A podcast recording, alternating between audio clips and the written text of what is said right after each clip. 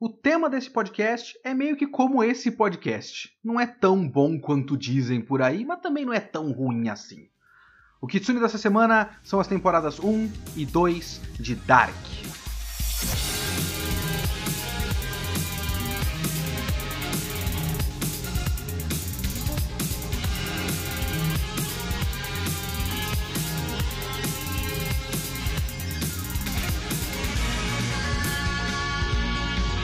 Da Semana é o meu podcast semanal para eu comentar o que eu quiser, do jeito que eu quiser. A ideia é fazer uma review por semana. Pode ser um filme, um livro, um anime inteiro ou só um episódio, um mangá inteiro ou só um volume. Eu vi, eu li, eu quero falar, então é aqui que eu vou falar. Se você quiser comentar o episódio, me siga no Twitter, arroba leokitsune, ou mande e-mail para leokitsune.gmail.com e não esquece de seguir o podcast para ser notificado de novos episódios. Antes de mais nada, eu sei, esse episódio vai sair na segunda-feira, se tudo der certo, eu acho que eu consigo editar até lá sem problema. Eu estou gravando no dia que vai sair a terceira temporada. Eu sei, eu não planejei. É, eu podia ter planejado melhor e ter lançado o podcast anterior sobre a temporada 1 e 2 de Dark, mas eu ainda não estava interessado em ver Dark, e é assim que funciona esse podcast. Caso eu tenha interesse de falar alguma coisa e eu estou assistindo um negócio, eu vou lá e falo. Se eu tivesse aqui planejando, fazendo tudo certinho e tal, aí talvez eu tivesse colocado o, o tema na semana passada e eu gravava, postava nessa segunda agora o da terceira e ficava tudo certinho. Mas eu não quis fazer assim. Não foi assim que aconteceu. Eu vou gravar esse podcast que eu tô gravando antes de começar a assistir a terceira, para não ser influenciado por nada que acontece na terceira. Assim que eu parar a gravação, eu vou assistir a terceira. Tá na Netflix já. E aí o da próxima semana, muito provável, é o podcast sobre a terceira temporada de Dark. 90% de chance de ser. Então não precisam pedir, já vai rolar. Alguma hora. Talvez. Provavelmente. Eu acho. O que também significa que eu não vou nem pedir para vocês não me darem spoiler nos comentários e nos, nos e-mails, mas eu também provavelmente não vou ler e-mails que comentem demais a terceira temporada, porque eu já vou comentar a terceira temporada de qualquer forma. Então, se você for mandar um e-mail dizendo: Ah, Kitsune, mas você comentou isso, mas na terceira temporada. Eu já vou falar a terceira temporada alguma hora. Então, calma lá. Não se preocupe. Até porque esse podcast aqui talvez seja um pouco mais geral e o podcast da terceira temporada seja um pouco mais específico. Porque aqui são impressões gerais minhas sobre tema e estrutura e narrativa e não sobre acontecimentos específicos. Então dá para todo mundo fazer o comentário que, que quer sobre a série no geral. É, nesse podcast aqui e no outro talvez eu fale um pouco mais especificamente, talvez eu comente o que a terceira temporada contribui narrativamente na série, que eu não faço ideia ainda porque eu não vi. Enfim, vamos chegar lá. Outra coisa, eu também sempre falo sobre como esse podcast tem muito sobre sair da minha zona de conforto, de escolhas de tema e tudo mais, e dá para dizer o mesmo de Dark sim, porque eu não tenho nenhum contexto sobre Dark. Eu não conheço nenhum dos atores, eu não conheço o diretor. Eu acho que a única coisa que eu assisti alemã, assim, de cinema alemão ou seriado alemão, audiovisual alemão, na minha vida, tenha sido aquele filme A Onda, que é um baita filme, inclusive que todo mundo viu. Eu não acho que eu assisti muito mais do que isso. Eu não me lembro de nada que eu tenha assistido eh, alemão além disso. Então eu não conheço nada sobre, sobre Dark. É uma série que existe na Netflix, que faz sucesso, sabe-se lá por quê. Está lá, pegou as pessoas, virou mania, e aí, como virou mania, tava todo mundo na, no hype, eu falei, ah, deixa eu tentar assistir essa série aqui. E aí eu fui fui sendo envolvido na coisa e agora eu tenho coisas a dizer sobre Dark. Mas antes das coisas que eu tenho a dizer sobre Dark, vamos falar um pouco, vamos explicar um pouco o que é Dark. Uma breve sinopse de Dark. Porque Dark tem aquela fama de ser complicado. Dark é muito complexo, cara! E será que ele é tão complexo assim? Vamos lá. Dark é a história de uma cidadezinha alemã chamada Winden, e, inclusive, eu já vou alertar vocês aí da minha pronúncia de nomes em alemão. Não esperem pronúncia exata de nomes em alemão, que as pessoas podem co cobrar o Jonas, mas eu duvido que as pessoas falem Ulrich, né? Então eu não vou falar Jonas, a não ser que eu queira, e eu também não vou falar Ulrich, a não ser que eu queira, tá? Mas o nome da cidade você pode falar Winden, Winden ou Winden, Enfim, Winden, a cidadezinha de Winden, na Alemanha, tem um problema de pessoas desaparecidas, crianças desaparecidas, que ninguém sabe exatamente o que está acontecendo. Elas simplesmente somem e não dão sinal nenhum. Pessoas do presente da série de 2019 têm um histórico de pessoas na família que já desapareceram, como o próprio policial Ulrich, que o irmão dele, o Mads, desapareceu nos anos 80. A história começa com um grupinho de adolescentes indo numa caverna para pegar um estoque de droga de uma pessoa. Acho que um dos moleques que desapareceu é, começa a série desaparecido, vendia droga na escola. Ele sumiu. Vamos pegar as drogas dele lá na caverna. E aí uma das crianças que está junto do grupo de adolescentes some. E essa criança vai para os anos 80, o ano de 1986.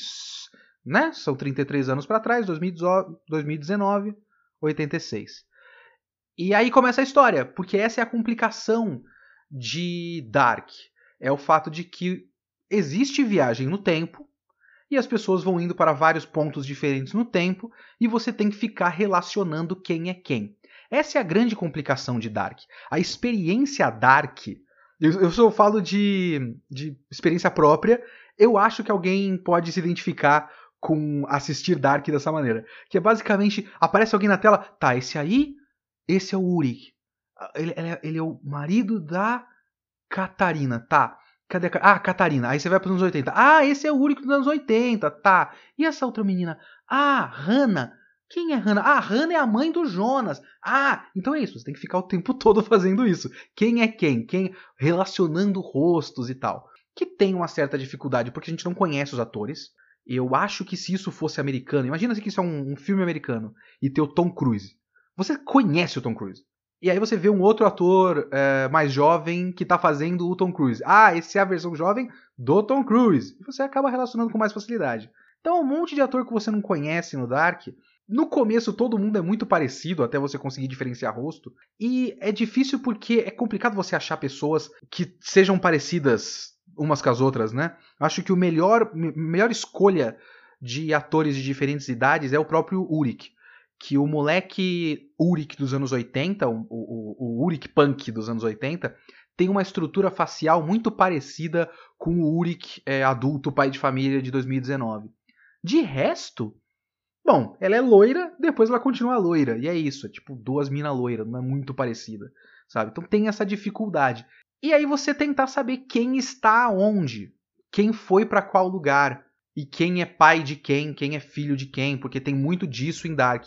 É muito importante, inclusive tematicamente, que todo mundo seja das mesmas famílias que se relacionam historicamente numa cidadezinha minúscula, que aparentemente tem só quatro famílias, né? Os Tiedemann, os Nielsen, os Kanwald e mais alguém que eu esqueci. Doppler, os Doppler.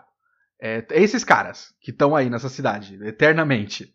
Na segunda temporada chega um policial para investigar os negócios. Eu falei, porra, esse cara tem que ser parente de alguém, né? Todo mundo é parente de alguém. Então esse cara tem que ser parente de alguém. E parece até um, um elemento estranho na história, que todo mundo é parente de alguém. E eu não acho a história tão complicada assim, porque Dark se explica muito. Dark está eternamente se explicando. Passa por um período, sim, na primeira temporada, onde ninguém se conversa, ninguém sabe do que está acontecendo. Na segunda temporada, os personagens começam a falar uns pros outros o que tá acontecendo. É, se isso é um spoiler para você, enfim. Inclusive, não tem muito como evitar spoiler aqui, viu? Se você não viu Dark, eu vou tentar ser meio genérico, mas coisas vão escapar. Então, não adianta, gente. Assistam Dark. Sério. Primeira temporada tem 10, a segunda temporada tem 8 episódios. Até dá pra ver, hein? Vamos lá. Mas a série se explica o tempo todo. Tem muitos momentos em que aparece um personagem num tempo e aí faz um corte pro mesmo personagem em outro momento do tempo. Ó, esse cara aqui em 86 é esse cara aqui em 2019. Esse cara aqui em 86 é esse cara aqui em 1953. Então você tá vendo na tela. Fora os momentos, muitos fins de episódio fazem isso, esse recurso é, visual, que eu acho útil para esse tipo de série, né? Que é quando ele tem que parar e fazer uma montagem tocante com alguma música pop e que mostra onde os personagens estão no momento. Coisas aconteceram no episódio e aí ele tem que fazer uma montagem final para estabelecer tá, o estado atual das coisas para o próximo episódio é tal pessoa está em tal lugar, outra pessoa está em tal lugar. E nesses momentos rola muito uma, um, um quadro que tem dividido ao meio, metade o rosto do personagem num certo ponto do tempo, na outra metade o rosto desse mesmo personagem num outro ponto do tempo, e você relaciona quem é quem. A série está se explicando o tempo todo pra gente. Os conceitos de física e ficção científica e technobabble da série também não são, não chegam a ser tão relevantes assim. Eles são explicações variadas para uma mesma coisa, que são basicamente explicações technobabble, ficção científica, para o conceito narrativo da história. É quando, como quando eles mostram aquela bolha preta e eles explicam que tem pessoas que chamam de partícula de Deus, outras pessoas chamam de bóson de Higgs, outras pessoas chamam de matéria escura. Então não exatamente importa a precisão científica do que está sendo explicado. É um conceito de ficção científica besta, feito para criar um efeito narrativo, baseado levemente num conceito de física teórica. E eles estão usando ali os nomes para pregar o pé ali num, num, certo nível de realismo. Mas você não precisa entender exatamente. Ah, eu esqueci o nome do negócio, mas aquela teoria de que o tempo é um, o tempo é um ciclo e que as coisas são origens delas mesmas. Tem um nome que eles citam na história quando tá com a questão do livro lá de o livro de física teórica do H.G. Tannhaus. Você não precisa entender aquilo, você só precisa entender que na história de Dark as coisas acontecem em ciclos de 33 anos e que a passagem na caverna vai sempre para os mesmos anos. E é basicamente isso. Eu não acho Dark complicado. É uma série legal e que ganhou essa fama de muito complicada para as pessoas e que não é tudo isso. Vamos com calma. Eu acho Dark bastante estruturalmente sólido, assim. Dark é um dos exemplos de histórias que demonstram que forma é conteúdo. Porque dentro das coisas que Dark quer falar sobre a nossa falta de escolha, sobre os ciclos da, da nossa história e tudo mais, Viagem no Tempo é uma, um, um gênero literário, digamos, um subgênero da ficção científica que serve aos propósitos da mensagem. A viagem no tempo não é o fim de Dark. Ele é um meio. É um meio para poder falar as coisas que Dark quer dizer. É uma, uma estrutura que talvez seja a única estrutura possível para Dark acontecer. E isso eu gosto muito. Eu gosto como não é apenas um recurso narrativo. Não é apenas forma. Não é um gimmick. Sabe, gimmick? É só o truquezinho da história? Não, não é só o truquezinho da história. É necessário. Precisa que seja assim. Então eu gosto, eu gosto bastante. Se a forma é a mensagem, qual é a mensagem de Dark? Dark fala muito sobre família para começo de conversa e fala muito sobre escolhas, o fato de a gente não ter escolhas. Talvez o melhor episódio da primeira temporada de Dark é o episódio 6. É um episódio que envolve uma montagem no final em que a Catarina a mãe do Mikkel, que é o menino que some no começo da história. Né? O menino, o principal sumiço do começo de Dark. Porque tem um moleque que é o ruivo, que só você começa a história, ah, ele sumiu. Mas ele não importa, quem importa é o Mikkel. A Catarina, a mãe do Mikkel, liga pra, pra rádio e começa a reclamar e dizer que Vinden é um, é um inferno. Vinden é um lugar de merda e todo mundo tem segredo, todo mundo é filho da puta, Vinden tinha que deixar de existir. Enquanto isso, a filha dela, a Marta, tá fazendo uma peça onde ela fala algumas coisas bastante relevantes tematicamente, e o moleque principal, o Jonas, ele também tá passando pela caverna pela primeira vez.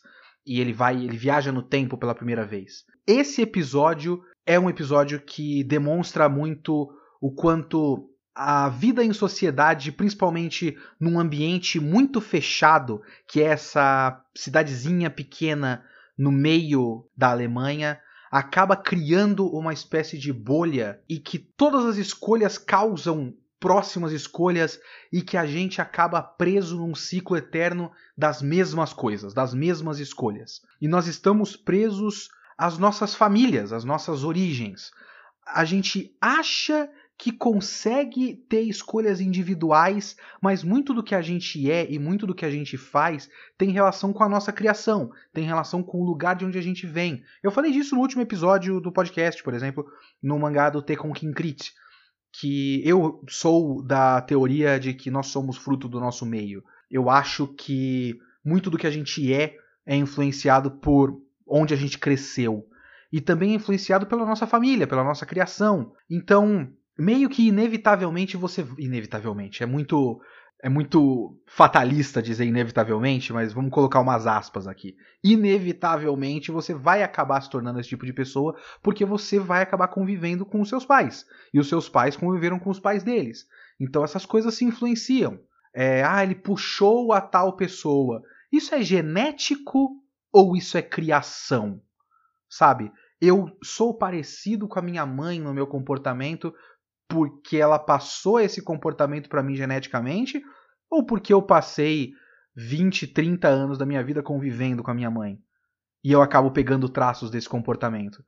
E aí você bate esses traços de comportamento com as outras pessoas à sua volta, com as pessoas que você convive. Então tem muito disso nessa história. E tem muito desse ciclo eterno. E é por isso que a gente precisa de vários pontos no tempo. Porque você precisa ver quem são essas pessoas no passado para entender quem são essas pessoas no presente e para entender as outras pessoas que acabaram sendo influenciadas por essas pessoas do presente e como essas escolhas se repetem, como coisas que acontecem hoje já aconteceram antes. E aí que eu acho que não é só uma questão de família também. Mentes melhor preparadas do que eu, pessoas com mais conhecimento de história do que eu, podem fazer essa análise muito melhor do que eu mas eu acho que existe um, um certo subtexto político em Dark. E eu não vou bater o martelo aqui, porque, mais uma vez, eu sou um tosco. Eu não sei nada de nada dessa vida. Mas vamos lá. Quais são os pontos no tempo, ignorando o futuro, né? Mas quais são os pontos no tempo que a gente conhece em Dark? É 2019, para trás 86, para trás 53 e para trás 20, não é? 53 menos 33, 1920. 1920 é um ano depois do fim da Primeira Guerra. 1953 é cerca de oito anos, é isso? Do fim da Segunda Guerra. 1986 tem vários comentários dos personagens falando: ah, o presidente Reagan, esse cara aí é um, um, visionário, hein? Então é o meio da Guerra Fria, Alemanha dividida entre a alemã capitalista e a alemã comunista e governo Reagan nos Estados Unidos. E agora 2019, e a gente conhece 2019 e 2020. Então eu acho que pode ter um subtexto de que nós estamos eternamente num ciclo de ascensão e queda de autoritarismo mundial. Novas ascensões do fascismo. A gente tem o fim da Primeira Guerra, lá em 1920, quando os personagens vão para essa época, quando Jonas né, vai para essa época. Se eu não me engano, tem uns comentários, porque o moleque fala que ele estava no fronte ocidental, para chuta assim, bom, nessa época, fim da guerra, né? Onde você estava? Ah, eu voltei da guerra, assim, fronte ocidental. E aí tem uns comentários, já, a gente tinha que ter vencido essa guerra, hein? E eu acho, por isso que eu não vou bater o martelo, eu acho, até o do pouco que eu sei e lembro, que tem um pouco disso, tem um pouco desse sentimento do, do fim da Primeira Guerra Mundial que acaba gerando a ascensão do Partido Nazista e do Hitler e gerando a Segunda Guerra Mundial. Os erros cometidos na Primeira Guerra geraram os erros cometidos na Segunda Guerra. O fim da Segunda Guerra gera a Guerra Fria nos anos 80, o que se estende até os anos 80, né? Porque é o, a queda do Muro de Berlim é 91, se eu não me engano. Então ainda estava rolando, então se estende por um bom tempo. E o fato de todas essas questões serem mal resolvidas ao longo da nossa história gera o que a gente está vivendo hoje mundialmente, uma nova ascensão do fascismo. É só lembrar que a Segunda Guerra Mundial foi encerrada com as bombas atômicas e em 86, o ano, um dos anos em que se passa Dark, é o ano do acidente de Chernobyl, um acidente causado por um vazamento de energia nuclear. Em 2019, no momento que se passa também Dark, seria o presente do Dark, eles também referenciam Fukushima, outro acidente com energia nuclear. Tudo isso tem relação com as coisas que acontecem em Dark e tudo isso é uma repetição dos mesmos erros que nós cometemos historicamente. Então eu acho que tem um pouco disso, um pouco do, de, de querer dizer que a gente está preso as escolhas do passado e que a história é um, um ciclo interminável e que a gente simplesmente não consegue aprender. E que a gente acha que a gente está evoluindo, que são novas pessoas, mas no fim são sempre as mesmas pessoas que estão controlando as mesmas coisas eternamente, sabe? Hoje a gente tem gente de governos autoritários no governo atual, sabe? Então a gente acha que está indo para frente, mas a gente está eternamente correndo em, em círculos. E eu acho que Dark tem um pouco disso. E é por isso que eu gosto do fato de Dark ser uma história de viagem no tempo. E de essa viagem no tempo ser muito específica. Eles não vão para quando eles querem. Eu acho que a máquina faz eles irem para quando eles querem. Mas são pessoas muito específicas, são os viajantes lá, os Sigmundos. Esses caras vão para pontos que eles querem até onde eu entendi. De resto, todo mundo vai para o mesmo lugar sempre. E as mesmas pessoas fazem as mesmas coisas. A pessoa do presente acaba influenciando o passado, porque também tem um pouco disso. A nossa percepção do, do presente é, molda a nossa percepção do passado também. Então, essas coisas são interessantes. Inclusive, pequena curiosidade esse, desse negócio de tudo se influenciar e do fato de que, na teoria da série, todos os pontos do tempo acontecem ao mesmo tempo, né? Que é um conceito interessante. Eu e a Ana, a gente estava assistindo e a gente estava com muita dúvida no negócio daquela frase Sic mundus creatus est. E a Ana fez há pouco tempo uma optativa na faculdade dela de latim. E eu tive aula de latim na faculdade também. Então a gente ficou debatendo aí o negócio do, da conjugação, porque na legenda da, da Netflix a frase que eles colocam é: E assim foi criado o mundo. Só que esse est, até onde a gente verificou, e a Ana acabou de verificar aqui, esse est é presente.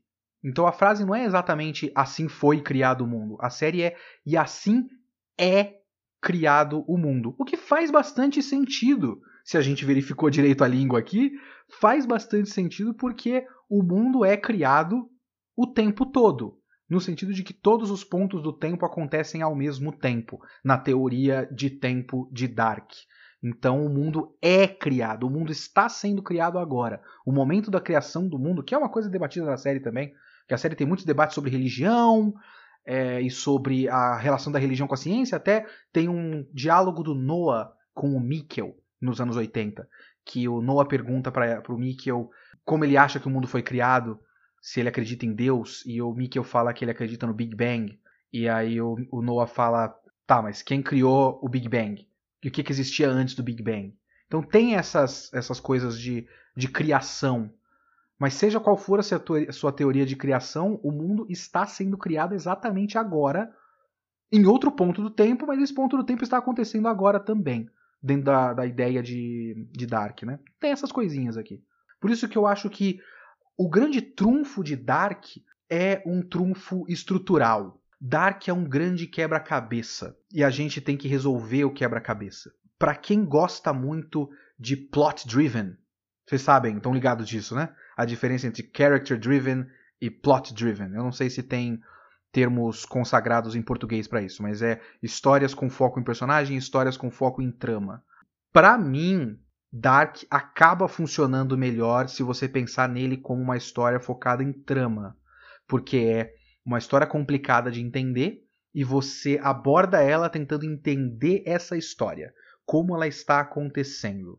Outra relação que Dark tem com o meu episódio passado é a ideia de lugar como personagem, e eu acho que dá para as pessoas fazerem essa argumentação para Dark, e eu mais uma vez vou discordar, porque não é sobre Vinden, apesar de parecer ser sobre Vinden, e sobre os personagens falarem que Vinden é uma bosta, Vinden tinha que deixar de existir, mas o lugar é um lugar neutro. Quem faz a história são as pessoas, né? Então, mas eu entendo quem, quem argumentaria. Eu não não é o, o, tipo de abordagem que eu gosto de ter, como eu já falei antes no episódio passado, mas eu entendo esse tipo de, de argumentação mas é menos sobre uma história de um personagem para começo de conversa, que também Dark é outra dessas histórias que as pessoas podem fazer aquela argumentação de mas tem vários personagens principais ou não tem um personagem principal. Eu também discordo disso, porque o personagem principal de Dark é claramente o Jonas, e eu vou falar disso depois. Tem muitos sinais de que o Jonas é o personagem principal. Ele é o personagem principal dessa história, ele é o fio condutor, mas enfim, daqui a pouco eu chego nesse ponto. Mas ele é uma história de elenco e é uma história focada no funcionamento da própria narrativa. Abordar Dark dessa maneira é a maneira mais interessante, sim. Eu sinto que é assim que as pessoas abordam Dark. Elas abordam como agora a gente tem que entender. E a terceira temporada tá chegando aí, ela já chegou neste momento, daqui a pouco eu vou assistir. E ela é uma, um, um ponto final para os mistérios da história. Eu quero terminar de ver para entender as coisas que faltam ser entendidas. Não exatamente eu quero conhecer o fim do caminho desses personagens, entende? E é aí que mora a questão para mim em Dark. Porque, veja bem, eu gosto de Dark. Eu acho uma Dark uma série boa, no geral. Mas eu não consigo exatamente me importar muito com Dark. De curtir, de sentir a história. Porque eu acho que tem um problema muito grave de personagem. Como eu disse, Dark é uma história de elenco. É o que chamam em inglês, lá em Hollywood, de ensemble movie. Né? Um filme de elenco. Então não é um filme sobre a história de uma pessoa, é um filme sobre a história de um grupo de pessoas. Eu entendo isso. Mas é muito raro personagens realmente interessantes em Dark.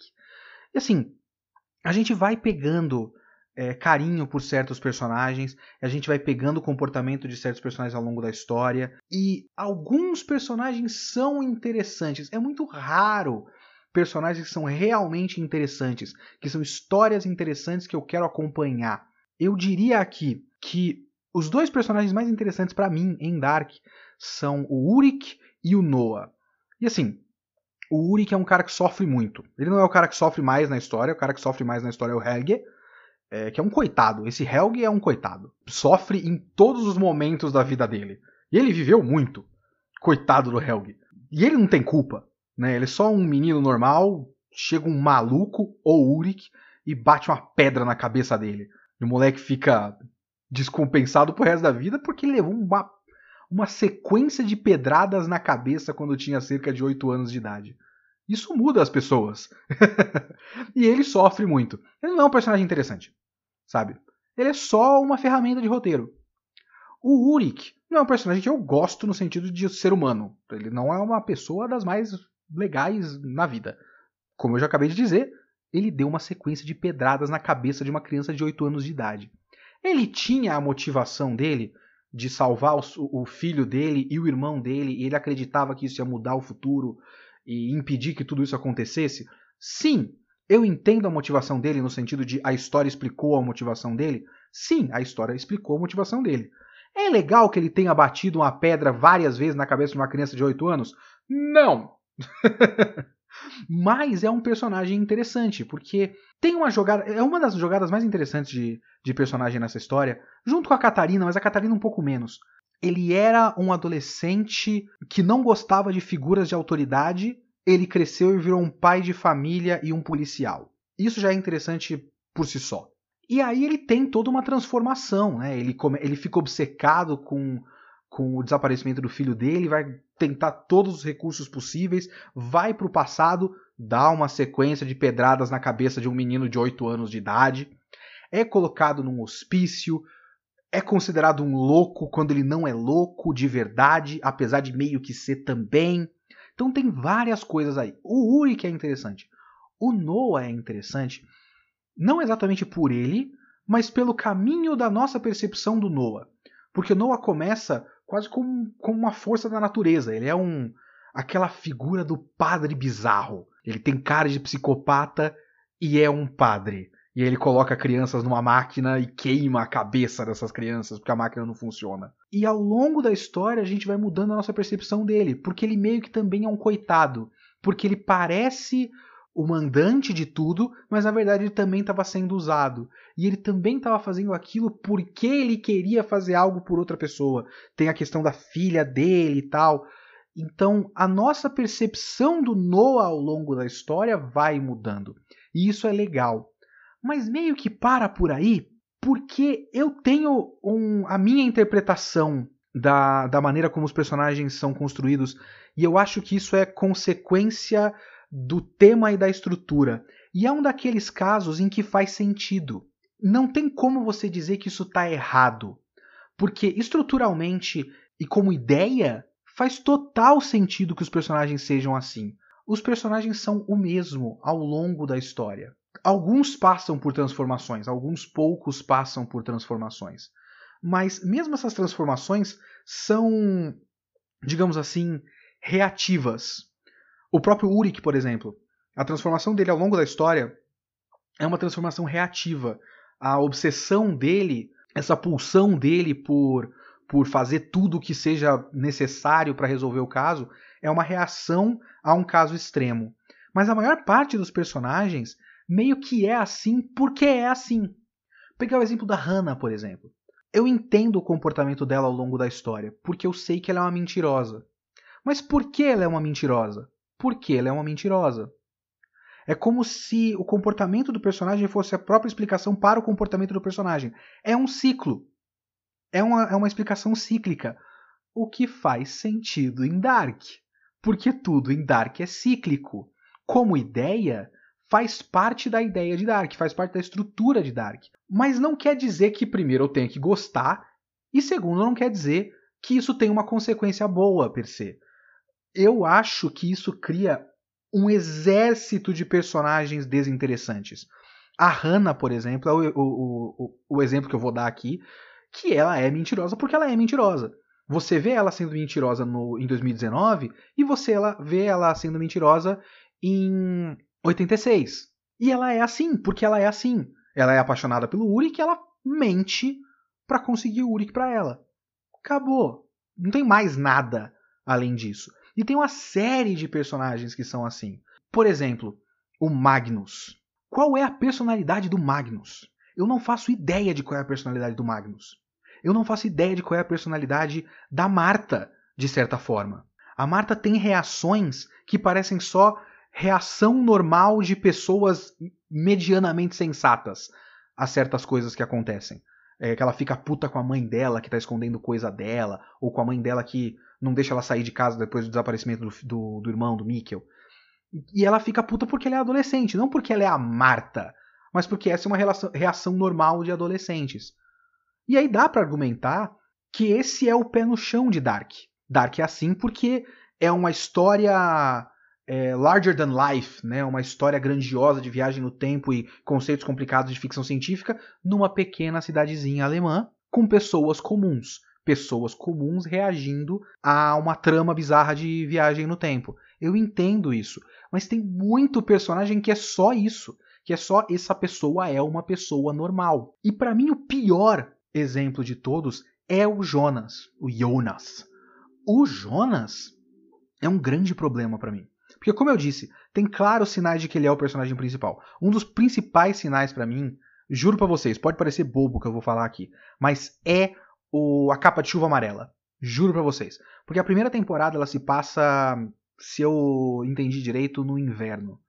E é um tempo muito chuvoso tanto em todos os momentos do tempo, né? Porque todos os momentos são o mesmo momento no tempo, então a gente tem o mesmo dia e a mesma estação do ano em vários momentos diferentes do tempo em anos diferentes, né? Então todos os lugares, tanto 86 quanto 2019, são tempos muito chuvosos. Então a cidade é cinza, a arquitetura é cinza, o céu é cinza, a natureza acaba ficando acinzentada deve ter um filtro acinzentado na fotografia dessa história. Todos os lugares são iluminados a meia luz. No, na primeira temporada, principalmente. Tem muita, muito enquadramento a meia luz. Eu ficava nervoso até com quantas pessoas entravam na própria casa e aí, tipo, a pessoa vai pra sala. Tem um abajur ligado no corredor atrás dela e ela liga o abajur na frente dela. Mas não liga, ninguém liga a porra da luz em cima, a luz geral da sala é um pequeno abajur aqui. Então você tem um monte de sombra e dois pontos de luz. Só para você ver a silhueta dos personagens. Então é muita escuridão. Dark é uma série escura. Oh! Enfim. e o Jonas veste a porra de um, uma capa de chuva amarela. Que assim, explode na imagem. E ele é um dos únicos personagens com peça de roupa que se destaca. A maior parte dos personagens se veste como qualquer pessoa com uma roupa normal que você compra na C&A em tom escuro. Ele é um personagem que se destaca muito visualmente. A série é meio que contada pelo ponto de vista dele. E ele é absolutamente desinteressante como personagem. O Jonas jovem é só um moleque. O Jonas do futuro passa um bom tempo da história sendo um mistério, e depois ele passa a ser o Jonas e ele volta meio que a ser bem pouco interessante. E aí tem o terceiro Jonas, que aí tem questões, eu tenho a minha teoria besta aí, que meio que foi confirmada no último momento da. da não, confirmada, mas enfim, evidências para isso. Foi confirmada no, no último episódio da segunda temporada, que tem outras realidades. E eu fico. Eu fiquei muito tempo achando que aquele. O Jonas barra Adam barra Almôndega. O Jonas com cabeça de almôndega lá ele tem um comportamento muito diferente do Jonas normal. E eu ficava pensando, será que aquele é o Jonas que a gente conhece? Ou é um outro Jonas? Oh! Dark é uma série de ficção científica, mas toda ficção científica passa pelo, pela máquina do tempo, né? Tem a usina nuclear, tem radiação, tem muitas pessoas mexendo em amostras de césio. Nós aqui no Brasil sabemos o problema disso aí. A série de personagens com câncer ao longo da história, inclusive. Por que será, né? E aí tem a máquina do tempo que vai para certos pontos específicos do tempo e é isso. Tem lá a bolha preta, o bóson de Higgs, partícula de Deus, matéria escura, etc. E é isso. Então não tem clonagem, não tem disfarce high-tech. Então eu não estava chutando muito que era alguém se passando pelo Jonas. Pode ser um outro Jonas. E aí a gente entra para outras coisas que envolvem viagem no tempo, que é quando você viaja no tempo, você cria ramificações, toda escolha cria ramificações, a, a história fala de escolhas, etc, etc. Então, talvez aquele nem seja o Jonas. Mas caso esse seja mesmo o, o Jonas do futuro, que se transforma, a transformação dele, na minha leitura, na minha interpretação, não é uma transformação que me interessa porque eu estou interessado na transformação do Jonas. É um mistério, é uma lacuna. Então, saber como o Jonas se transforma naquele cara com cabeça de almôndega é um mistério que vai ser resolvido na terceira temporada. O caminho da história do Jonas não é bom o suficiente, não é interessante o suficiente, porque ele não tem, tipo, traços de personalidade. Eu comentei, por exemplo, aquele episódio 6 da primeira temporada, e eu de fato acho que é o melhor episódio da primeira temporada. Porque tem aquela montagem no final, e, e é o momento que clica a mensagem, sabe? É o momento que você tá só vendo uma série de famílias se bicando e aí naquele momento as coisas se juntam com o texto da peça da Marta e a ligação da Catarina e o Jonas passando pela caverna. É legal, é muito bacana como forma, como estrutura. Mas o fato de ser o Jonas passando pela caverna tanto faz. Porque o Jonas não é um personagem bom o suficiente e o Jonas não tem traços de personalidade que eu consiga mapear e entender que aquilo é importante para o Jonas. Algum personagem tinha que passar pela caverna. Podia ser quase qualquer um. Podia ser o Magnus. Talvez fosse mais importante para o Magnus, porque ele encontraria o irmão dele. No caso, o Jonas acaba encontrando o próprio pai, mas ele não sabia. Ele vai saber depois nos episódios seguintes. A decisão de passar pela caverna não é uma decisão que eu possa olhar aqui e falar: ah, só podia ser o Jonas mesmo passando por essa caverna. Podia ser qualquer um. E essa questão que eu falei de lacunas também é o meu problema final com Dark. E assim, isso é tudo, tudo isso que eu tô falando é tudo obviamente opinião pessoal, é, é a minha percepção da história, é a maneira como ela chega para mim, o que eu trago de mim para ela, como as coisas batem e como eu interpreto as coisas. A estrutura de Dark, em muitos momentos, é ótima, mas em muitos momentos acaba criando momentos. Muitos momentos acaba criando momentos. Parabéns, Leonardo, você é um gênio da retórica. É... que acabam sendo menos momentos que vão evoluir a história e mais lacunas sendo preenchidas. E eu acho isso muito pouco interessante. Eu vou mais uma vez usar a Hannah como exemplo. Vamos lá, história do Uric. O Uric passa pela caverna. Olha aí, como eu falei, um dos personagens interessantes da história. Ele passar pela caverna faz sentido pro Uric. Ótimo. Aí ele encontra o filho dele e acaba ficando preso em 86. Mais pra frente, a gente vê que ele continuou no, no hospício e ele vira um velho maluco. Beleza. Aliás, na verdade, ele fica preso nos anos 50, né? Enfim, ele fica preso até os anos 80. Eu me confundi aqui. Então, beleza, você tem esses dois momentos de revelação que são momentos de revelação interessantes. Olha, o paradeiro do Ulrich. O que se deu com o Ulrich. Legal. Aí a Hannah volta pro passado, pros anos 50. E aí, o que acontece é que ela vai pra polícia para falar com o Ulrich. E a gente sabe o que vai acontecer. Isso é um problema de histórias de viagem no tempo, às vezes, né? Principalmente uma história como essa que diz que nada muda nada. Uma via... Alguém que vai para o passado não vai mudar os acontecimentos do futuro. Se fosse o tipo de história de viagem no tempo que você sabe que mudar o passado muda o presente, teria outro tipo de percepção e outro tipo de relação com uma cena como essa. Mas você sabe que não vai, porque você sabe que 30 anos no futuro o Urich é considerado o velho maluco no hospício. Então, quando ela vai para os anos 50 e ela vai conversar com o Urich, é uma cena que quase não serve para nada, porque ela não vai tomar uma decisão que vai mudar a história. Ela vai e você tem a curiosidade, a trivia. Olha só que interessante. Ela foi nesse momento no tempo e viu o Urich lá. Isso mudou alguma coisa? Não ela vai ficar no passado agora. Então isso muda um pouco na história da Hannah, que também é muito pouco importante pro panorama geral de Dark. Mas pra história do Uric não muda nada. Então é uma cena que Pra que que existe? Ah, existe porque a gente viu ela tomando uma decisão como pessoa mentirosa que ela é. Mas eu já sei que ela é mentirosa. Isso também não mudou a minha percepção da Hannah. Porque ela é quem ela é sempre. Como eu disse, tudo isso é uma questão de percepção. Eu vi toda a série aqui com a Ana e a Ana gosta dessas coisas ela vê cenas como essa, a gente estava comentando enquanto assistia, e é uma informação a mais que ela tem. E uma maneira de assistir Dark é essa: é você ir completando informações ao longo da história. A história é cheia de lacunas, então você vai viajando em vários pontos do tempo e completando lacunas. E é possível achar isso interessante sim, isso é perfeitamente aceitável. Não estou falando que caso você seja assim, você está vendo Dark errado. Inclusive, Dark se apresenta muito como isso. Eu não vejo problema nenhum. Eu acho muito pouco interessante. E eu acho que tem muitas cenas de Dark que são assim. Que são só. Em vez de um momento que algum personagem toma uma decisão dentro daquela personalidade dele, e isso muda a história, é mais um momento de. Ah, então foi aí que tal persona. Você entende? Isso é pouco. Eu acho pouco. Eu tenho esse problema.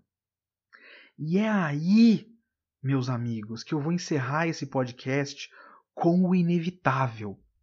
Eu peço desculpas para vocês, mas sabe quem fazia isso muito melhor? Lost. Lembra de Lost? A série que hoje é basicamente, nossa, Lost tem aquele final bosta, né? Que bosta. Lembra de Lost? Lost faz tudo isso, bem melhor. Eu entendo quem pode assistir Dark depois de ter assistido Lost e meio que pensar em, Dark como o Lost que deu certo. Porque Lost tem. Desculpa, Dark tem muitas vantagens em relação a Lost, principalmente estruturais, por conta de coesão. Lost era uma série para televisão, para televisão aberta, passava na ABC. Tem todas as questões externas de pressão da, da rede de televisão para a série ficar eterna. Tem todo um momento na terceira temporada que é a, a produção tentando negociar com a TV uma data para terminar a história. Tipo, a gente não pode fazer essa história para sempre. Deixa a gente terminar logo. Acho que eles queriam cinco ou quatro. A rede de televisão exigiu seis. Eles tiveram que fazer seis. E aí eles não souberam lidar muito bem com isso. Tem todo um trecho de Lost que é, principalmente a terceira temporada, é basicamente descartável. É uma temporada maior, se eu não me engano. Tem muito, perso é, muito personagem, não. Tem personagem inútil também, tem o próprio Rodrigo Santoro. É, que aparece na história, não tem absolutamente nenhuma utilidade e some. É, mas tem muito, muito utilidade, tem, tem muito, muita enrolação em Lost. Enquanto Dark é muito mais coeso. Então, é muito mais difícil você pegar momentos de Dark. Dá ainda, hein? Mas é muito mais difícil você pegar momentos de Dark e falar, nossa, aqui podia só não ter esse episódio, né? Mas Lost trabalha muito melhor os personagens. Lost tem a escolha estrutural dele, para mim é muito legal, muito interessante em Lost. E um dia eu vou falar de Lost aqui, talvez. Será? Não sei. Tô prometendo alguma coisa? Não tô prometendo nada, hein? Vê lá, hein? Mas eu queria. Eu tenho que assistir todo Lost de novo. Lost é muito grande. E como eu disse, tem momentos que enrolam. Enfim, mas eu amo Lost de coração. Vamos lá. a, a escolha estrutural de Lost é fazer com que todo, todo episódio seja sobre um personagem. E aí você vê esse personagem na ilha e no passado. Então, você entende aquele personagem. Você não vai gostar de todo mundo, obviamente. Praticamente ninguém gosta da Kate, por exemplo. Você não vai gostar de todo mundo. Eu não gosto do Charlie, acho um personagem bem merda o Charlie, por exemplo. Mas você entende aquele personagem, você entende quem é ele porque o foco está no personagem. Isso é um dos problemas maiores de Lost, que foi um problema de percepção geral. Toda uma questão de expectativa e uma questão de uma série que se apresenta com mistérios e que as pessoas. Eu vou. Essa é a minha interpretação da coisa, hein? Não é que a Lost se apresentava como uma série de mistério e não resolveu os mistérios. Eu estou afirmando aqui que Lost se apresentava como uma história de personagem com mistérios e as pessoas só queriam saber dos mistérios. E aí, obviamente, quando você enrola por seis temporadas, é muito difícil ter qualquer resposta a mistérios que seja é, à altura da expectativa que você mesmo criou com todo esse tempo de, de mistério, né? Tem isso. É, e eu entendo a decepção das pessoas. Mas Lost era sobre personagem. Então, quando você vê diferentes momentos do tempo, você percebe mudanças nele. E você percebe o caminho dessas mudanças. E Lost é sobre o caminho das mudanças. E eu não sinto o caminho das mudanças ser importante em Dark. O caminho desses personagens não importa muito. O que importa é eu entender quem é o Sigmundus, é, o que é o Sigmundus, é, quem é aquele Adam? É o Jonas mesmo? Não é o Jonas? Ah, não sei. É entender o caminho para que as coisas aconteçam, mas não exatamente entender a evolução dos personagens. Porque eu acho a maior parte dos personagens de Dark muito ruim. Dentro de uma, de uma história muito sólida estruturalmente. Então eu não consigo nem afirmar que Dark é ruim. Eu, eu posso afirmar que eu não sou fã de Dark. Mas Dark tem diversas qualidades. Diversas qualidades. Eu só não acho interessante o suficiente. Então eu tô, tipo, interessado em Dark, no sentido de que eu quero terminar, eu vou, a partir, já falei várias vezes, vou terminar essa gravação e vou assistir na hora a última temporada de Dark, porque eu quero saber. Mas eu não tô engajado em Dark. Eu não me importo com ninguém. Eu não, não, não fico é, apreensivo pelo destino de ninguém. Eu não tô nem aí pro que vai acontecer com o Jonas. Tanto faz o que vai acontecer com o Jonas. Tem a questão da, da Marta que aparece no fim da segunda temporada. Não é, nossa, a Marta!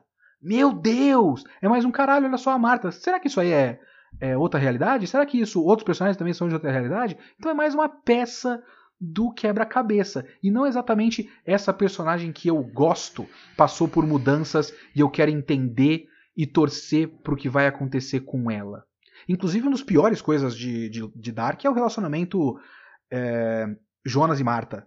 É um relacionamento muito fraco, sabe? Você não vê. Os, acho que os atores não têm química direito e você começa a história com o Jonas chegando do período de período dele numa instituição lá para se recuperar do trauma do suicídio do pai dele e aí eles estão meio que tentando retomar o namoro, mas você não vê o namoro deles acontecendo, porque o Jonas está muito mais focado nos mistérios da coisa e tal. E lá para a segunda temporada você tem uns flashbacks.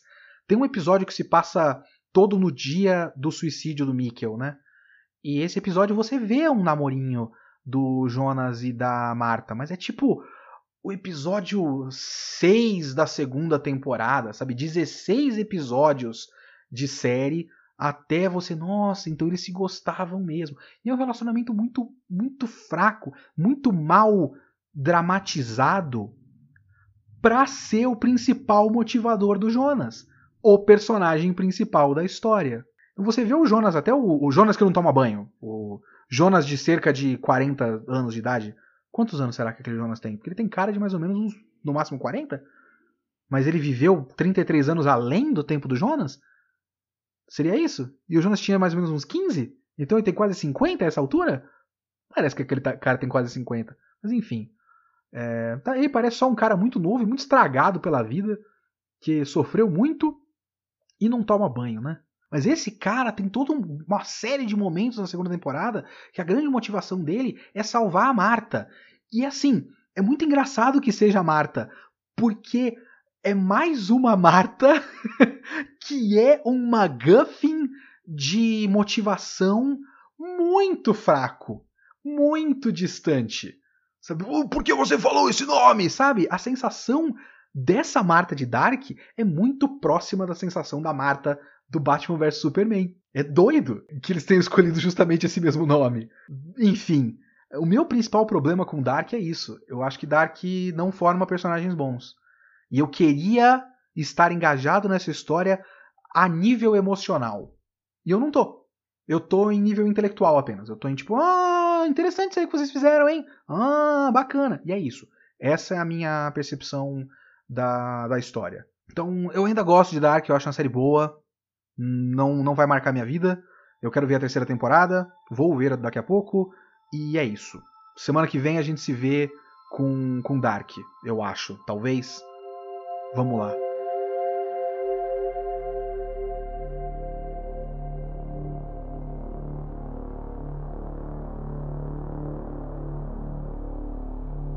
Muito bem, leitura de e-mails do episódio 7 do nosso Kitsune da semana que foi sobre o mangá Tekon Kinkrit de Taiyo Matsumoto.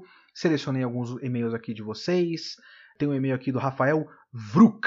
Olá, Léo, tudo certo? Acompanho seu trampo com certa regularidade desde o fim de 2011. Rapaz, queria aproveitar rapidinho para dizer que você e o VideoQuest foram muito importantes para minha formação crítica de não só pessoa que vê anime, mas de leitor e espectador das coisas que gosto. É, ia escrever algo no fim do canal, mas fiquei com vergonha. Mas ver você comentando sobre um mangá tão incrível que eu amo tanto me convenceu a te escrever. Então, obrigado, Rafael, me escreveu sobre Tekon Kinkrit. Enfim, sobre Tekon Kinkrit o episódio, é muito bom concordar com a análise de obras tão profundas e ao mesmo tempo ter abordagens diferentes sobre a mesma, o que é sempre importante. Uh, quando você comentou sobre o Curtiço, minha cabeça quase explodiu. A forma como a cidade parece uma selva de concreto com todo o caos orgânico dela faz todo sentido, pois o Taiyo tem mesmo esse aspecto um pouco e em momentos bastante naturalistas, não só em símbolos, mas em texto também. Inclusive acho uma análise interessante até para outras obras dele que estou me aventurando em ler. O ponto que eu queria comentar é sobre Takaracho e sua não mudança. Concordo que durante a leitura eu também achei que a cidade poderia mudar visualmente com os eventos da história, pois até os personagens possuem transformações visuais, a cicatriz do Kimura e a quase bestificação do Kuro. Mas aquele caos visual continuava da mesma forma, e ainda assim orgânico com tudo o que estava acontecendo. Ao terminar de ler, me peguei pensando numa coisa que você também apontou, o fato das mudanças propostas pelo Cobra e do Rato não terem mais diferenças na cidade. Takaracho continuaria perigosa, continuaria opressiva. Me parece então proposital a constância caótica da cidade, a não mudança visual daquela maluquice que é Takaracho, porque mostra como a luta do Kuro de estagnar as coisas é uma luta sem esperança, que aprisiona ele nesse lugar que não floresce, nada muda, tudo é sempre e será tudo é e sempre será caótico. E mesmo o Shiro, que representa uma esperança na cidade, acaba representando também uma fuga da mesma. Até por isso acho lindo o fato da história terminar com justamente ele saindo dali, indo para o oposto do qual eh, do que seria Takarachu, a praia. Uma quase, se não total, volta à natureza, volta ao natural. Eu acho uma abordagem muito interessante sua, Rafael. Eu acho um ótimo argumento. É, eu continuo querendo que tivesse uma certa mudança visual, porque se eles estão dizendo que a cidade está mudando, eu queria entender o que, que significa a cidade estar tá mudando para eles. Porque os personagens da história sentem a cidade mudando. Então o que, que significa a cidade mudando? Entende? Então é só isso. Mas, assim, como ideia, acho que você está num ótimo caminho. Então, tô lendo aqui o e-mail porque é um ótimo ponto de vista diferente do meu e perfeitamente válido. Então, muito obrigado, senhor Rafael Vruk. E-mail de Peterson Magno Silva Santos. Fala Kitsune, tudo bem? Me chamo Peterson, tenho 27 anos, acompanho seu trabalho desde o VideoQuest 33 sobre Hunter x Hunter. Para mim, você é o melhor crítico de mangás e animes do Brasil? Obrigado. E te admiro por sempre ter priorizado a qualidade em relação à quantidade ouvir seu podcast tem me ajudado a lidar com minha hipocondria. Acredite, no meio de uma pande pandemia mundial. Não estava. Rapaz! É... Agradeço, é bem legal, só lembrando que eu não sou médico, viu?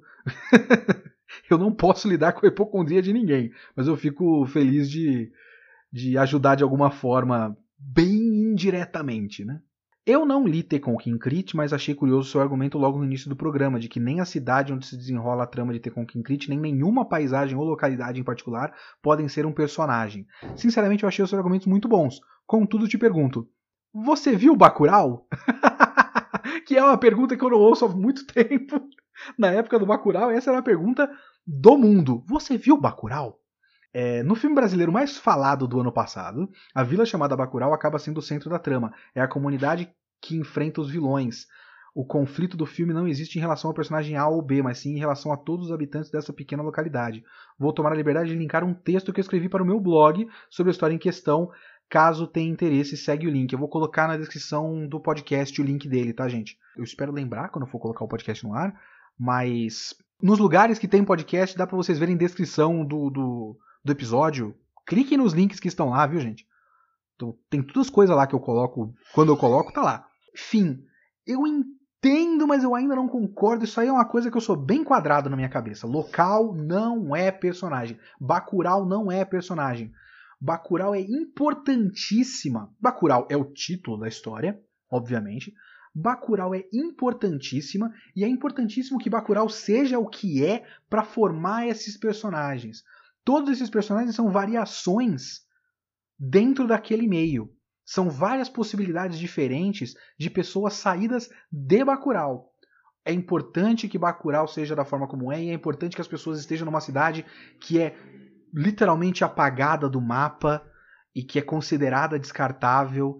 Tudo, todas essas ideias de que o homem branco vem de fora e apaga sociedades e culturas inteiras porque não servem para eles. E a, a, ideia de. Isso é uma coisa que quando, quando aconteceu no Bacurau clicou pra mim. Caralho, olha só. Os caras tiraram a cidade do mapa e não acham no GPS. O professor tá tentando usar tecnologia ali pros caras, pro, pra, pras crianças, né? E mesmo isso é sabotado. Que foda! Então é muito inteligente, é muito interessante. Mas não faz de Bacurau um personagem. Porque não é como se todo mundo de Bacurau fosse o mesmo. Sabe? Todos os personagens de Bacurau são únicos só que eles são personagens de Bacurau. Então eu realmente não acho que é um exemplo de olha como Bacurau é um personagem. É, é mais o fato de eles estarem numa cidade pequena que é alvo de, de, de, pessoas de fora faz com que o senso de comunidade deles se aflore.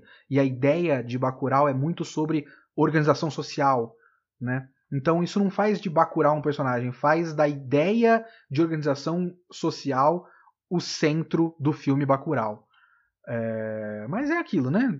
Isso é uma coisa, uma quadradice minha. Narrativa, arte, não tem, não é ciência exata.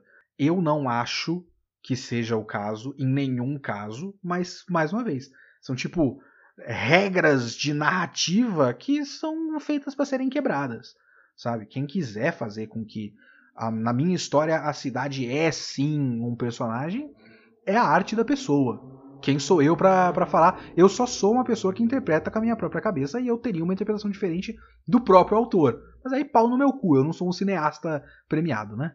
Então foda-se a minha opinião. E muito obrigado, Peterson Magno. E o último e-mail de hoje não tem exatamente a ver com Take com Crit, mas eu achei um bagulho interessante. O César Alves, falando César Alves, Estado de São Paulo, 20 anos. o nosso velho clichê de começar e-mails de podcast. Olá, Kitsune, muito bom o podcast. O quão subestimado você acha que são os animes e mangás infantis? Digo isso porque assisti recentemente o Star Twinkle Precure, e além de achar a história muito boa, também achei interessante que ela toca em temas como xenofobia e o racismo, coisa que não vejo muito em animes. Tudo isso com uma linguagem bem simples para até crianças conseguirem entender, porém sem jogar isso na sua cara. Apesar disso, alguns, alguns amigos ainda subestimam, dizendo coisas como pra um anime de criança não é ruim, ou é só um anime para criança, não tem muito o que pensar.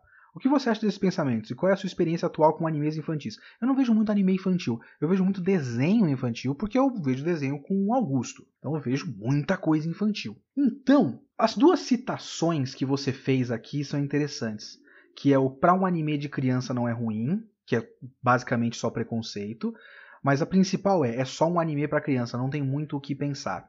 Eu acho que esse é o grande problema dessa abordagem.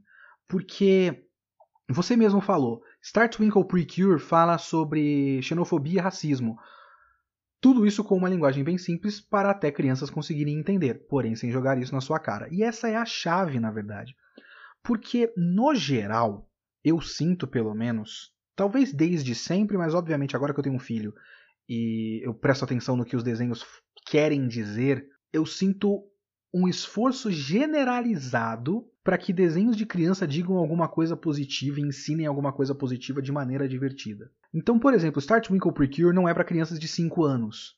Ele é para meninas japonesas de cerca de talvez 8, 9, alguma coisa do tipo, né? Dá para falar de, de temas um pouco mais pesados, mas obviamente ele não pode ser tão pesado. Não, a intenção do anime não é fazer com que a menina japonesa de 9 anos de idade chore em prantos pelo, pela xenofobia da sociedade japonesa. Suponho que não seja isso. Mas ele está falando de um tema relevante, porque precisa ensinar coisas positivas para essa menina. O que é ótimo, é muito bom. A chave aí é justamente o linguagem bem simples para crianças entenderem, o que dá a impressão que é menor. Mas é só uma questão do quanto você pode falar em certas idades. É tudo uma questão de progressão. Criança muito pequena, você vai introduzindo os assuntos paulatinamente. Não é que você não tem muito o que pensar, como muitas pessoas de fato dizem. Tem bastante o que pensar. Eles só não, só não vão ser ideias é, passadas num, num nível muito alto de complexidade.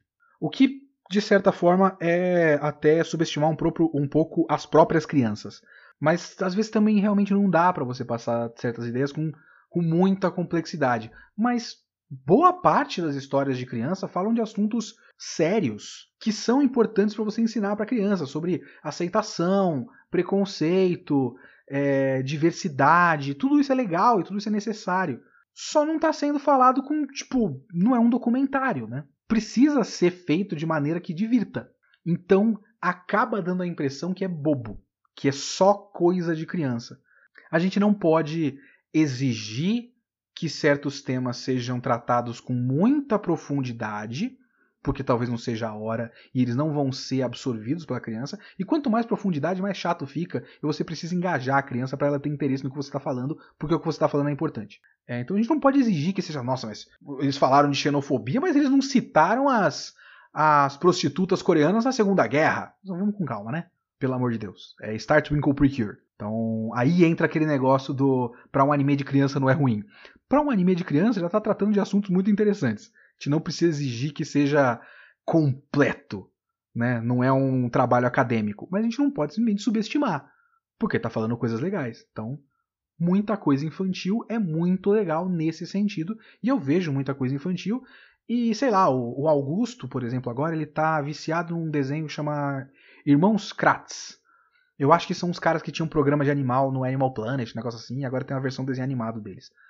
E é um desenho educativo, é um desenho sobre animais. Só que é uma aventura. Então o Augusto está engajado na aventura, está engajado nos gadgets dos caras que tem o disquinho que faz eles transformarem nos animais e tal. Mas eu percebo que ele absorve as informações dos animais. Ele, ele fala o, o, nome do animal, ele fala a característica do animal. Ah, o animal, esse pássaro voa muito rápido, esse pássaro prefere correr. Sabe esse tipo de coisa? Ele está absorvendo informações que podiam ser um bagulho muito chato num livro de biologia. Ele está absorvendo num desenho de aventura bem infantil. Bem infantil, é bem para criança pequena. Então é legal, é educativo e também é divertido, mas não é super complexo. É só isso. É isso que gera o preconceito das pessoas. Tudo tem o seu valor, gente. Olha que bonito. Tudo tem o seu valor.